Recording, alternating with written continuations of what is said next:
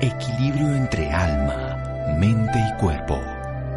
Bienvenidos a Sanamente, la cita con el bienestar. Dirige Santiago Rojas.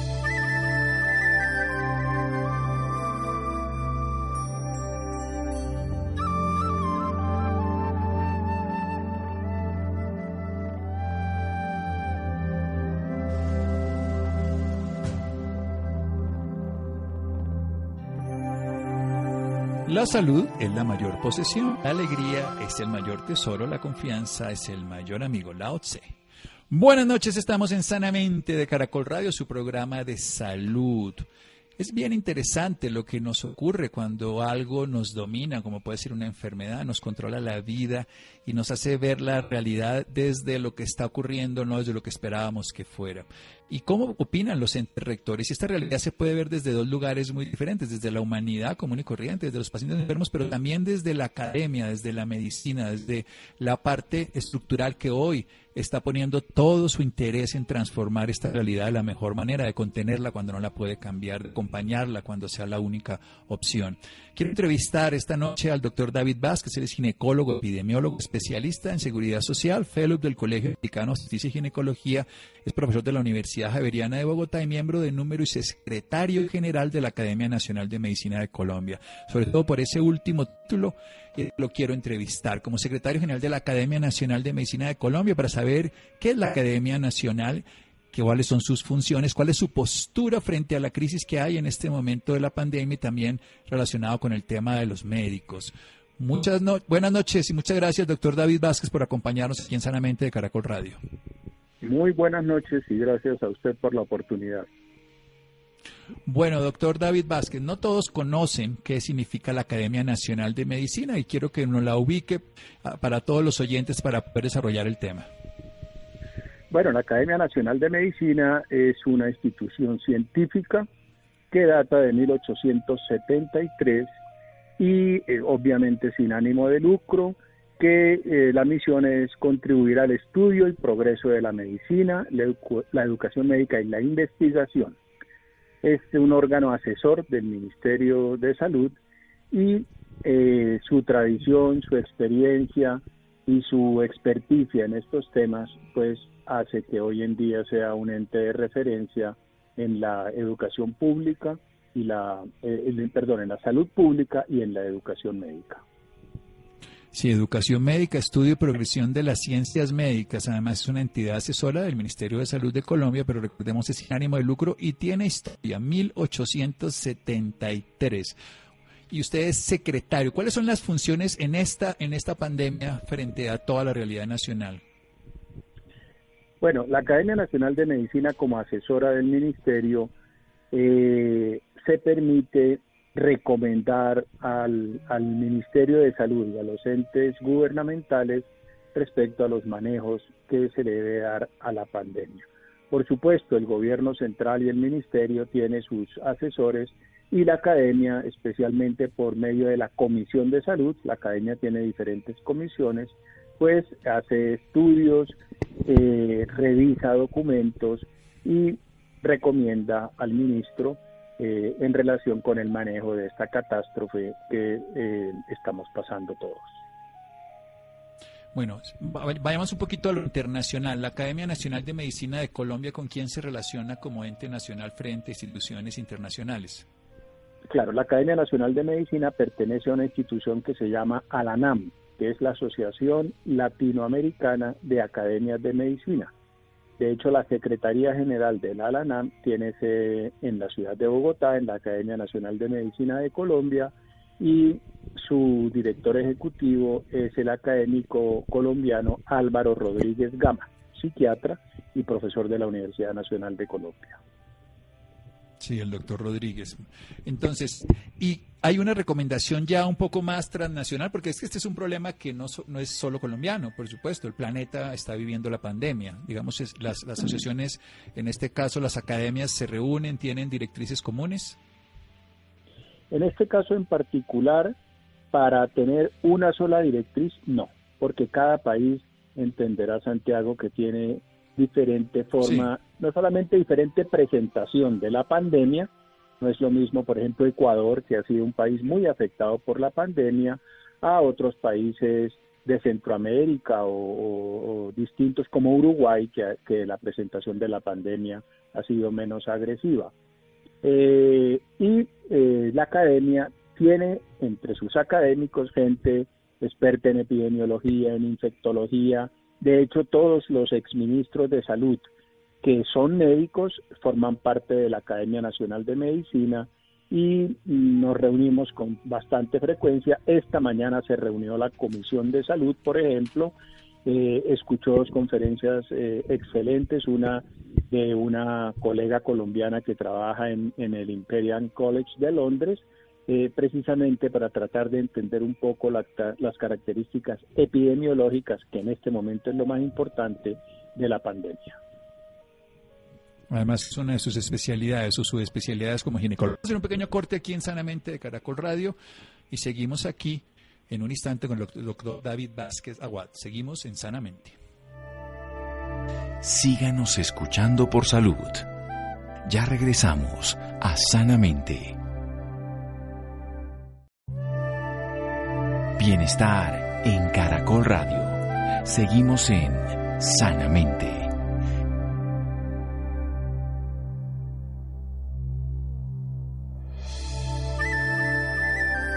Seguimos en Sanamente de Caracol Radio. David Vázquez es secretario de la Academia Nacional de Medicina de Colombia, que pertenece a la NANAM, que es la de todas las latinoamericanas, todas las asociaciones, todas las academias nacionales de medicina de los diferentes países. Nos está hablando que en Colombia está desde 1873, que funciona como asesora del Ministerio de Salud, es sin ánimo de lucro y lo que está haciendo es recomendaciones frente a la pandemia y a diferentes cosas. Su objetivo primordial es el estudio y el progreso de la ciencia médica, la educación en salud y nos está entonces hablando ya a nivel de Colombia. Cuéntenos cuál es la postura frente a los dos temas candentes en este momento. En sí mismo, vamos a hablar de la pandemia y del problema que hay específicamente del gremio médico frente a esta realidad. Bueno, eh, a todos nos cogió por sorpresa esto, mi querido doctor Santiago, y usted lo sabe. Todos estamos realmente aprendiendo y una curva de aprendizaje desafortunadamente dolorosa, desde los alemanes hasta los coreanos, por supuesto los chinos, los italianos y españoles con una gran cantidad de fallecimientos y eh, Colombia que afortunadamente pues la, la, la pandemia no, no ha afectado en mayor medida por lo menos hasta ahora. Las medidas que se han tomado pues han sido para tratar de, de aplanar, como se dice coloquialmente o inclusive es un término también técnico, la curva de ascenso de la cantidad de contagiados que estamos teniendo. Y no hay duda de que los resultados no son malos. Si nos comparamos con otros países, nosotros estamos en una posición relativamente buena en, en cuanto al ascenso de la curva de afectaciones, pero pues no podemos ni mucho menos cantar victoria porque apenas estamos empezando este proceso que ojalá sea lo menos eh, letal posible.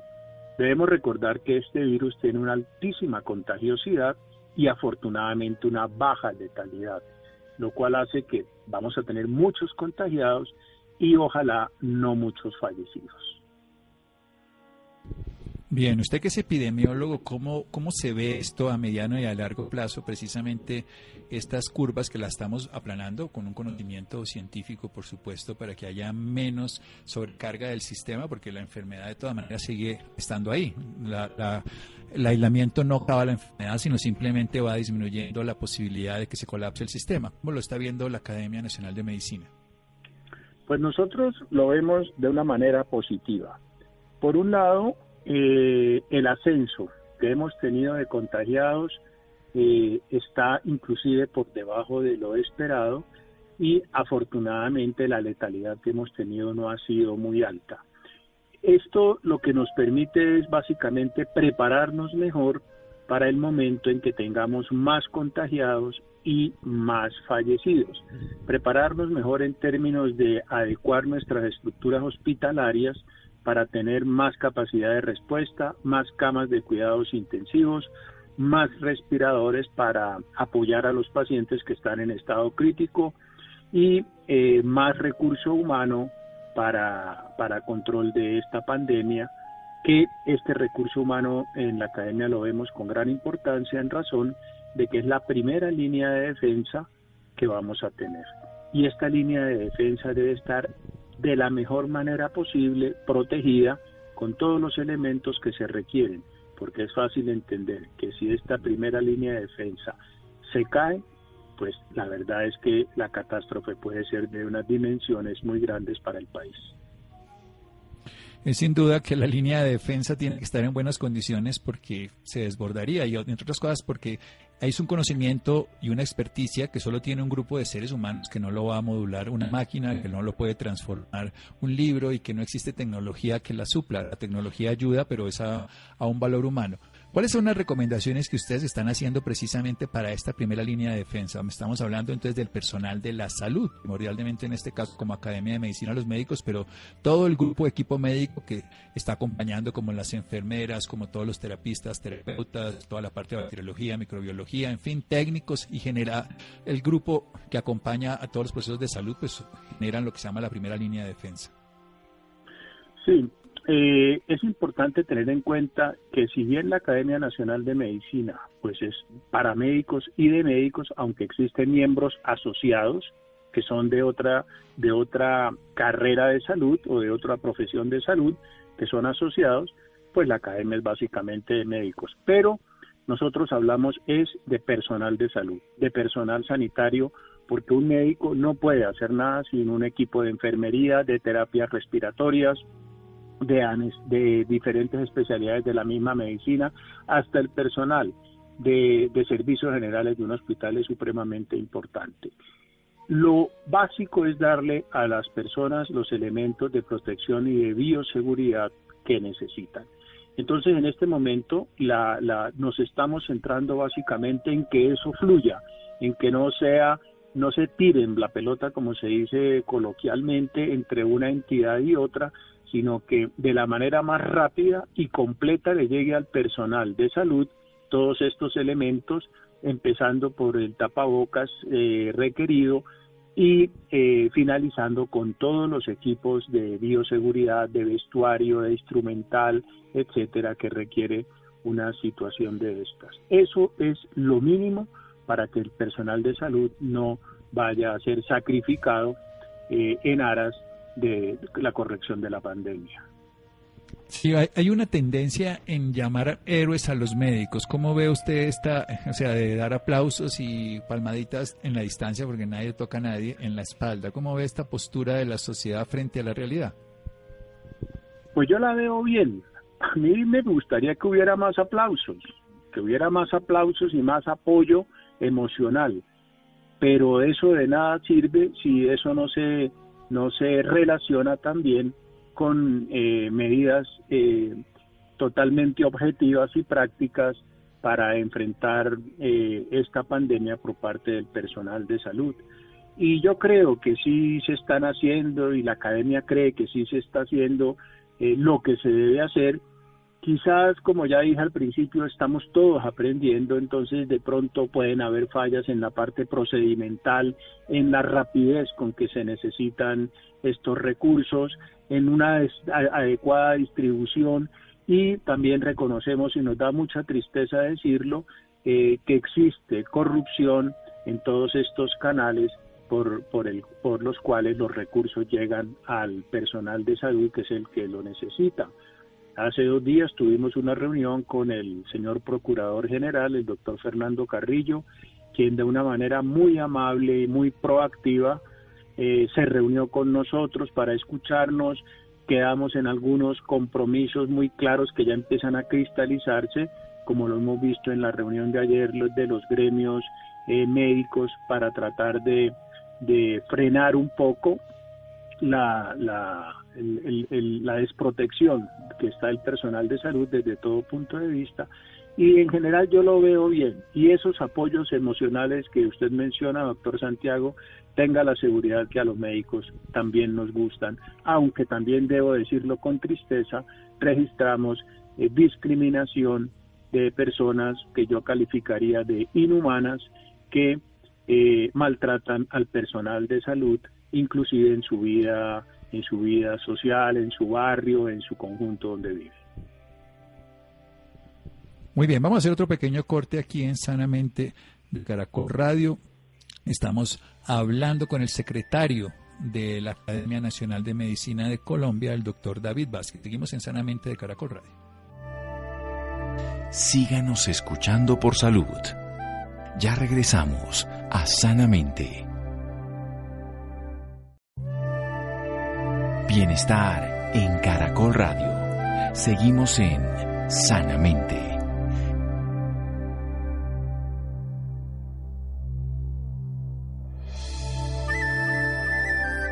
Seguimos en Sanamente de Caracol Radio. El doctor David Vázquez, eh, además es profesor universitario y además es epidemiólogo y hace de secretario de la Academia Nacional de Medicina. Nos está hablando del tema de la pandemia. Dice que la respuesta en Colombia ha sido favorable por debajo de lo esperado. Sin embargo, no podemos cantar victoria porque es un proceso que se sigue haciendo todos los días. Esto ha dado tiempo para una adecuación frente a la capacidad de respuesta porque esto se espera desde el punto de vista de que se ha observado en otros países que aumente y se están teniendo mejores recursos desde el punto de vista de la infraestructura también, del cuidado intensivo. Y estamos hablando del otro tema candente, la primera línea de defensa todo el personal sanitario, para que se pueda llevar la protección y la bioseguridad adecuada con el vestuario, con la instrumentación y también validando esto que son los apoyos que se hacen a través de los aplausos nocturnos y de los ánimos de héroes que pueden tener un sentido simbólico interesante, pero que al mismo tiempo parte de la sociedad está discriminando. Hay, hay lugares donde no se atienden, por ejemplo, unos taxistas que no recogen a personal de la salud, en algunos sitios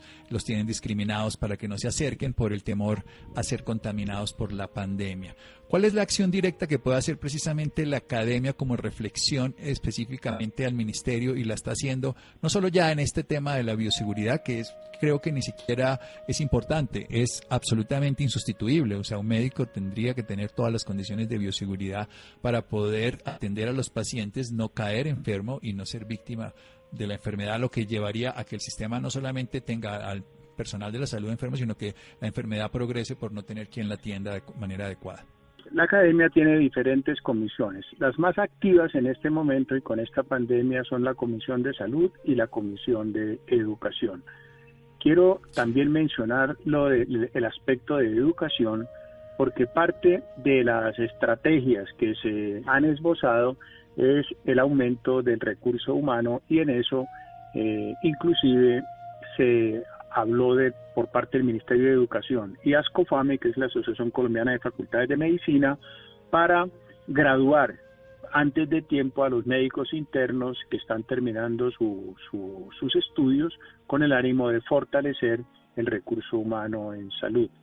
No ha sido muy, muy fluida esta, esta conducta por parte del ministerio y eh, también la academia está propendiendo porque estos jóvenes médicos que se están graduando tengan sus espacios de trabajo con las medidas de bioseguridad requeridas y muy importante con una contratación eh, laboral que sea acorde con eh, todo lo que lo que este recurso humano vale.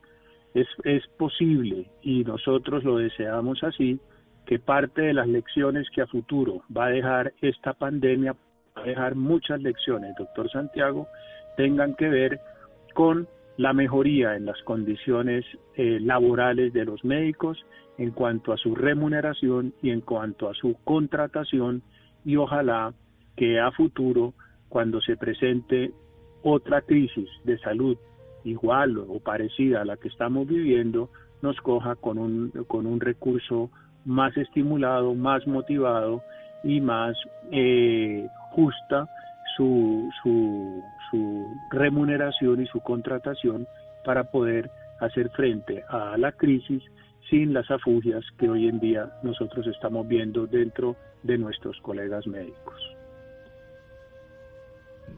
Sí, muy importante esto porque básicamente la, las quejas del sector salud, que no son nuevas y que tienen muchos, muchos, muchos años, tienen que ver con que la condición laboral no es estable, que no se le dan los recursos adecuados, en este caso también económicos, que no se les da un contrato suficiente, un, contrato de seguridad que le genere la posibilidad de saber que una estabilidad laboral y social económica. ¿Cree que ya está haciendo algo y va a ser definitivo o va a ser simplemente transitorio y luego volveremos a un pasado que usted precisamente dice que no sería ideal y que todos los médicos, pues evidentemente sabemos que no? Pues yo quiero ser optimista y yo quiero creer que esta, esta grave crisis que estamos viviendo va a servir precisamente para que no solo los entes gubernamentales, sino la sociedad entera reconozca el valor que tiene el, personal de salud y no solo los médicos y sea no solamente una cuestión de justicia, sino de, de equidad, inclusive de inteligencia, poder dotar este personal de salud de las mejores herramientas. Decía Napoleón que el soldado pelea con su estómago y esto es absolutamente cierto y tenemos que reconocer que la mayoría del personal en salud no está vinculado con contratos de trabajo eh, en el cual se reconozcan todas sus prestaciones, sino la mayoría son por órdenes de prestación de servicios que muchas veces inclusive aún así se les demoran los pagos, el mismo trabajador tiene que pagar su seguridad social y, toda y todo lo demás que debería ser dado por el empleador. Eh, no es bueno hacer comparaciones, mi doctor Santiago, es muy odioso pero no deja de, dejar muy mal sabor en el personal de salud que otro tipo de, no digamos de profesiones, sino de actividades, eh, son tener unas remuneraciones altísimas y todos vemos eh, que están rodeados de gran cantidad de controversia y el personal de salud, que es el que le pone el pecho a situaciones tan graves como esta, eh, está siendo desestimulado y está siendo inclusive discriminado y esto no, no lo vemos justo y no lo vemos eh, ético por parte de la sociedad. Si esta entrevista, doctor Santiago, que le agradezco mucho, sirve para que se sensibilicen los oyentes y sensibilicen a su entorno de la importancia del personal sanitario y de la justicia de los reclamos que desde hace mucho están haciendo los médicos y el personal de salud, yo, yo quedaría muy contento de que esto sirva para que sea esa primera línea de defensa de que hemos hablado más fuerte y más robusta y más motivada para defender a la sociedad que está amenazada. Es que lo más importante en la vida es la vida, así de sencillo. Y ahí en Europa, por todos lados, se ha hecho un comentario de una científica que decía que le pagan a un científico un valor irrisorio, no voy a decir la cantidad, y que le pagan a los futbolistas millones de euros, que pueden llegar a ser unas 700, 800 veces más por hacer algo que es público. Entonces le decían, ahora que nos estamos muriendo, ¿por qué no le preguntan a los futbolistas? Y otro dijo, ¿y por qué no le preguntan a los actores, que son los que ganan lo que tendríamos que hacer en este momento, porque ellos son los que tienen los recursos, y no el personal que investiga y que trabaja con los enfermos, que es en realidad lo que se está teniendo. Es una realidad que vamos a durar con una pandemia, usted ni, no lo sabe, yo tampoco, nadie lo sabe cuánto tiempo, pero se, se estila que puedan ser meses o un año o más. Y esto es una realidad donde los que tienen que estar atendiendo, no me voy a poner a como médico, sino como, como aquí en este caso, desde el punto de vista de la radio, viéndolo desde afuera, aunque también soy médico y trabajo con pacientes, ver que si no hay médicos que atiendan esta pandemia, no va a haber posibilidad nunca de transformarla, de contenerla, de minimizarla, además porque va a seguir existiendo. Y lo que está diciendo usted y lo que está diciendo todo el gremio médico es mínimamente, absolutamente básico, es que tengan los recursos económicos, tengan la contratación laboral, que tengan además todo el material que se llama vestido, instrumental, todo lo que sea la protección y la bioseguridad. Sobre eso no tiene que haber ni siquiera discusión, debería ser algo básico, porque si uno ve el 99% de los médicos están dispuestos porque lo están haciendo, lo siguen haciendo y lo seguirán haciendo, no tienen duda. Lo que lo pasa es que no pueden exponerse porque no es pasar de ser héroe a ser víctima, sino es pasar de ser profesional a ser útil. Una última reflexión, precisamente de recomendaciones generales a la población, porque ustedes como academia no lo hacen a los médicos, pero también lo podemos hacer extensivo para poder sobrellevar bien esta pandemia, para poder dar lo mejor de sí ya como sociedad ante una realidad que a todos nos compete. Bueno, yo le pediría a, quienes me están oyendo eh, tener disciplina social. Hay muchas recomendaciones que se han hecho y que las conocemos, como es el aislamiento, como es el lavado de manos, como es el ser disciplinado hasta para hacer eh, las filas en el supermercado y con tristeza podemos observar que muchas veces no se está haciendo. Cosas tan pequeñas como eso, mi doctor Santiago, son de una importancia trascendental. Si la sociedad rodea filas al personal de salud, si exige a los entes encargados que se dote al personal de salud de las herramientas necesarias, si exige a los políticos y a sus representantes en las ciudades y pueblos y departamentos que cese la corrupción, que los recursos fluyan y fluyan a los más necesitados y no se queden en los bolsillos de los avivatos, porque hasta en esto la corrupción ha mostrado sus garras. En esta tragedia, yo creo que es lo mínimo que podemos hacer. Y la Academia Nacional de Medicina y los médicos colombianos tengan la seguridad que estamos dispuestos a darlo todo para frenar esta pandemia. Estamos dispuestos, los más jóvenes, doctor Santiago, mi hija se va a graduar el viernes de médica. Ella está dispuesta a ir a trabajar, a ir a dar lo que aprendió pero que le den los elementos de bioseguridad. Y yo, que tengo ya más de 60 años, también estoy dispuesto y tenga la seguridad que todos los médicos estamos dispuestos a dar lo mejor de nosotros. Lo mejor de nosotros, como siempre lo hemos hecho y ahora más que nunca, lo que queremos es herramientas, armas, protección. No podemos ir a la guerra con el pecho desnudo. Tenemos que ir con las corazas que necesitamos y esas corazas son los elementos de bioseguridad para que usted, señor oyente que me está escuchando, y su familia no vayan a sufrir lo que nosotros podríamos sufrir porque no nos den las armas suficientes. No sabe cuánto le agradezco, doctor Santiago, la oportunidad que usted le ha dado a la Academia de Medicina, a los médicos de Colombia y a mí como persona para poder expresar lo que todos pensamos y lo que todos soñamos por este país. Por supuesto, los médicos, y yo como médico lo sé, y nos estamos no solamente dispuestos, sino totalmente dispuestos. Lo sé por todos mis grupos de médicos que nos, hablamos todos los días a través de, la, de los chats, del WhatsApp. Estamos todos dispuestos, entregados, estudiando. Yo creo que no hay un colega mío que no esté estudiando porque no sabíamos nada del tema. No sabíamos nada en enero, estamos aprendiendo, estamos descubriendo, estamos dispuestos. Me al lado de los médicos a estar dándolo todo. Lo que pasa es que nadie se vota desde un avión sin paracaídas, o sea, eso no tiene sentido. Hay que hacerlo con todas las normas de bioseguridad, con todos los alcances y además garantizarle a todos los colegas que están adscritos a cualquier tipo de institución que tengan los recursos económicos también garantizados. Como usted dice, ningún soldado va al, al frente, pues lo hace con el estómago, va a ir al frente sin los instrumentos y también necesita comer después de todo, porque sin eso no vivimos, sin eso no podemos dar. Es, un, es una realidad muy dolorosa la que estamos viendo en otros países. En Colombia no hemos llegado hasta allá, esperemos nunca llegar, pero esperemos que sea esta o cualquier otra oportunidad, el equipo médico que está muy bien capacitado, los médicos colombianos estamos muy bien valorados en el mundo, tengamos los recursos para poderlo, y sobre todo aquellos que están en la primera línea, sobre todo los médicos de urgencia, los médicos de cuidado intensivo, se requiere de una manera directa y absoluta.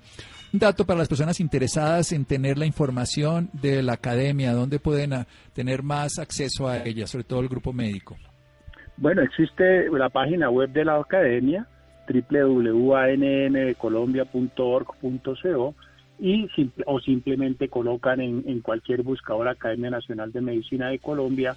Ahí está en toda la página su historia, su, su, su junta directiva, todas las noticias científicas de la academia. Tenemos una revista que es la revista Medicina, que sale cuatro números al año con un excelente consejo editorial y además la Academia Nacional de Medicina.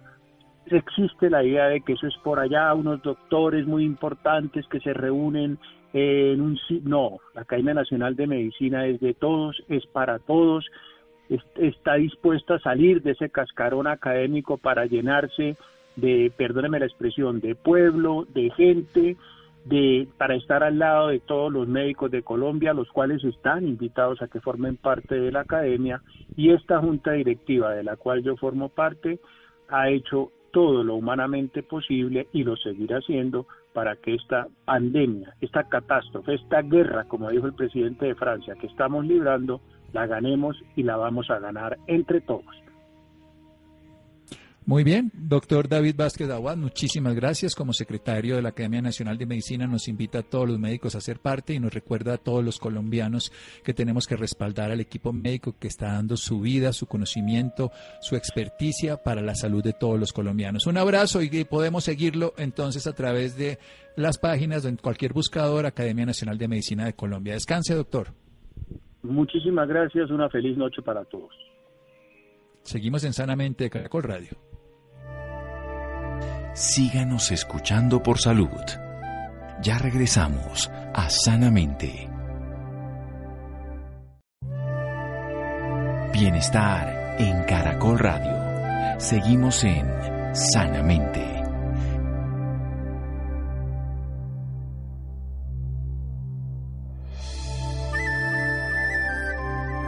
Seguimos en Sanamente de Caracol Radio. Vamos a hablar con otro miembro de la Academia Nacional de Medicina, un médico que es neurocirujano, que escribe cosas maravillosas y que hace una reflexión que vale la pena que lo tengamos en cuenta desde el punto de vista de los que somos médicos para los que no lo son. Y él escribe que no somos ni héroes ni mártires, hace una referencia al llanero solitario, hace una historia además hablando de que ya hay 150 muertos y probablemente cada día va a haber más en el sistema de salud, que cumplir el juramento hipocrático es ser héroe jurar por Apolo, por Igea, Panacea, por todos, como se decía en esa época, ¿tiene sentido?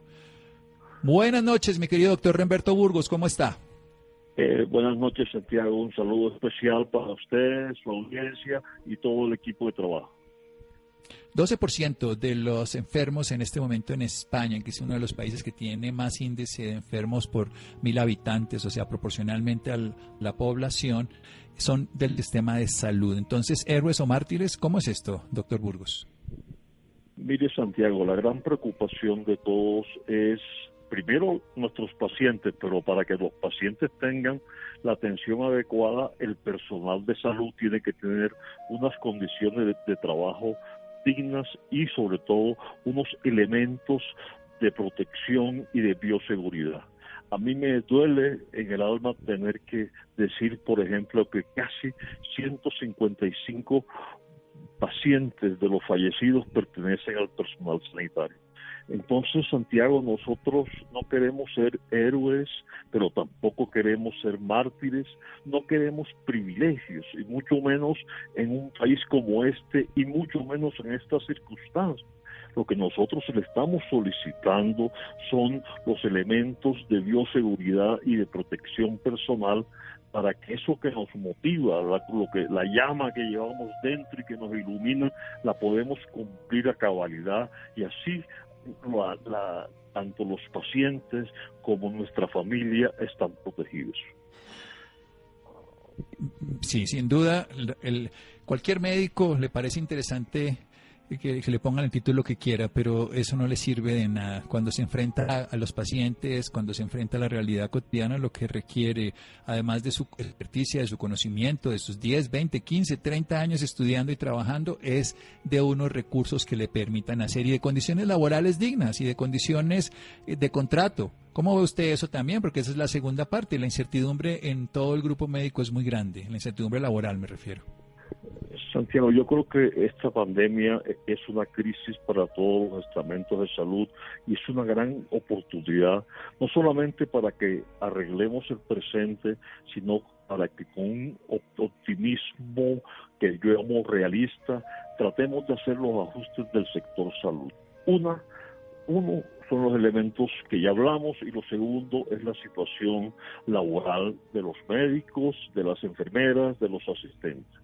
Eh, yo creo que nosotros recibimos con beneplácito la situación de que las enfermedades del, del COVID o derivadas del COVID son enfermedades profesionales. Pero eso, eso, eso es el inicio. Nosotros queremos que la situación de todo el personal sanitario tenga una estabilidad laboral, que tenga un seguro, que su familia no sufra esa incertidumbre de qué va a pasar si esta persona por alguna circunstancia no está. Queremos unos contratos, unos contratos dignos, unos salarios justos y sobre todo que, el, que la fuerza laboral en salud, y no solamente me refiero a los médicos, sino todos, tengan absolutamente un respaldo tanto del Estado, que es su deber, como de la sociedad a quienes ellos sirven. Sí, además es un tema básico. Ya por lo menos se reconoce como una enfermedad profesional, un contagio en este caso, pero toca seguir. Esto no puede ser de un instante, entre otras cosas, porque todos los médicos sabemos que esto va a durar muchos meses, independientemente de que se aplane, que se altere, que se aumente, que se disminuya la curva, la realidad de esta enfermedad, por lo que vemos en el planeta, va a durar mucho más tiempo. Y una una recomendación al público en general para que entienda la situación, para que no piense que es una búsqueda de un privilegio, como usted bien lo dice en su artículo y esta noche, sino que es una necesidad mínima. Mire, Santiago, yo creo que, insisto, tenemos, esto es una sola Colombia sin mezquindades, un solo país luchando por una causa común. Entonces tenemos que ser obedientes con las medidas recomendadas, disciplinados en nuestro comportamiento y llenarnos de ese optimismo realista que caracteriza a los colombianos en los momentos de crisis y que le ha permitido superar muchas, pero muchísimas adversidades. Sí, sin duda, muchísimas adversidades y todas las que vendrán, porque esto puede pasar otra epidemia, otra alteración, podemos tener otras enfermedades de otro estilo. Bueno, la, vida no la tenemos garantizada y lo más importante en la vida es la vida. Y en este momento que está en jaque la vida de una manera real, el sistema de salud tiene que estar preparado y para estar preparado está hecho de humanos y de recursos. Y esos recursos se deben dar a los humanos para que puedan ellos ejercer su experticia. Bueno, doctor Remberto, una última reflexión que usted nos hace también sobre la corrupción, porque este es uno de los elementos caóticos. Mire, yo creo que son tres puntos. Primero, el recurso humano de la salud. Segundo, el, el, sector salud tiene que pellizcarse y anticiparse a lo que venga. Y lo tercero, tenemos que garantizar que este gobierno, este país, arañando plata donde no tiene, los recursos lleguen a su destino final. Yo creo que nosotros como sociedad civil somos responsables que los insumos, que el dinero, que los recursos lleguen. Este, eh, eh, no, no podemos permitir bajo ninguna circunstancia que los recursos que están destinados a los más vulnerables cojan un mal camino. Aquí Santiago sí, absolutamente inaceptable que un centavo se pierda y que no llegue a su destino final. Este esfuerzo que estamos haciendo es muy grande, pero para que sea, para que llegue a feliz término, tienen que llegar, debe llegar a las personas que lo necesitan. Y ahí la sociedad tiene que ser un veedor absoluto, permanente. También hay sí todos los sistemas de control oficiales, pero también el de la ciudadanía, porque es el beneficiario final. Esto es un tema de Colombia para Colombia. Y los que están recaudando recursos y los que están utilizando recursos debe ser suficientemente transparentes para que llegue a donde se necesita, a todas las regiones. Este es un país de más de 48 millones de habitantes y es una realidad que nos compete a todos. Una última reflexión. Nos queda un minuto, maestro. Mire, mire, mire, Santiago, un solo minuto, una sola frase que sea el símbolo de esta lucha. Vamos a cambiar el yo por el nos. Yo por el nos. Empatía, generosidad. Yo por el nos. Vieron, me parece perfecto un eslogan donde no solamente pensemos en ese pequeño yo como individuo, sino pensemos en nosotros como planeta, que en este caso nos compete ciudad, país y en este caso región, Latinoamérica. Y así lo desarrollamos a través de una acción que nacemos con eso. El doctor Burgos nos ha enseñado en otra oportunidad, nos ha hablado de la amígdala, la corteza frontal, nos ha hablado de estos sistemas de alerta que nosotros sabemos cuando nos equivocamos y que nos dejamos dormir visiones, pero en este caso dejamos la ambición y desarrollamos la empatía y la generosidad. Un abrazo, doctor Remberto. Ha sido un honor, como siempre, tenerlo usted en mi programa. Gracias, doctor Santiago, y un fuerte abrazo. Bueno, qué maravilla, una reflexión que nos deja claros a nosotros que hay que respaldar al recurso humano, respaldarlo con tecnología, con aditamentos adecuados, pero también darle los recursos que corresponden. Es un llamado a la sociedad, lo hago como médico, lo hago además como ciudadano colombiano para que desde lo que nos está enseñando el doctor Burgos, empatía, generosidad, pasemos de ese pequeño yo a ese gran nosotros. Llegamos al final de Sanamente. Muchísimas gracias a Laura, muchas gracias a Freddy, muchas gracias a Juan José, gracias a Ricardo Bedoya y gracias a Jessy Rodríguez. Quédense con una voz en el camino con Ley Martin. Caracol piensa en ti. Pensemos en el nos. Pensemos en esa empatía que podemos sentir por el otro. Pensemos que además lo que está ocurriendo ahorita es una realidad que a todos nos compete y entre todos podemos apoyar. Y en este caso es un llamado de solidaridad a todo el país frente al gremio médico que es el que está dedicado a contener este proceso, a curar cuando sea posible, a apoyar y a estar siempre como primera línea de trabajo. Buenas noches.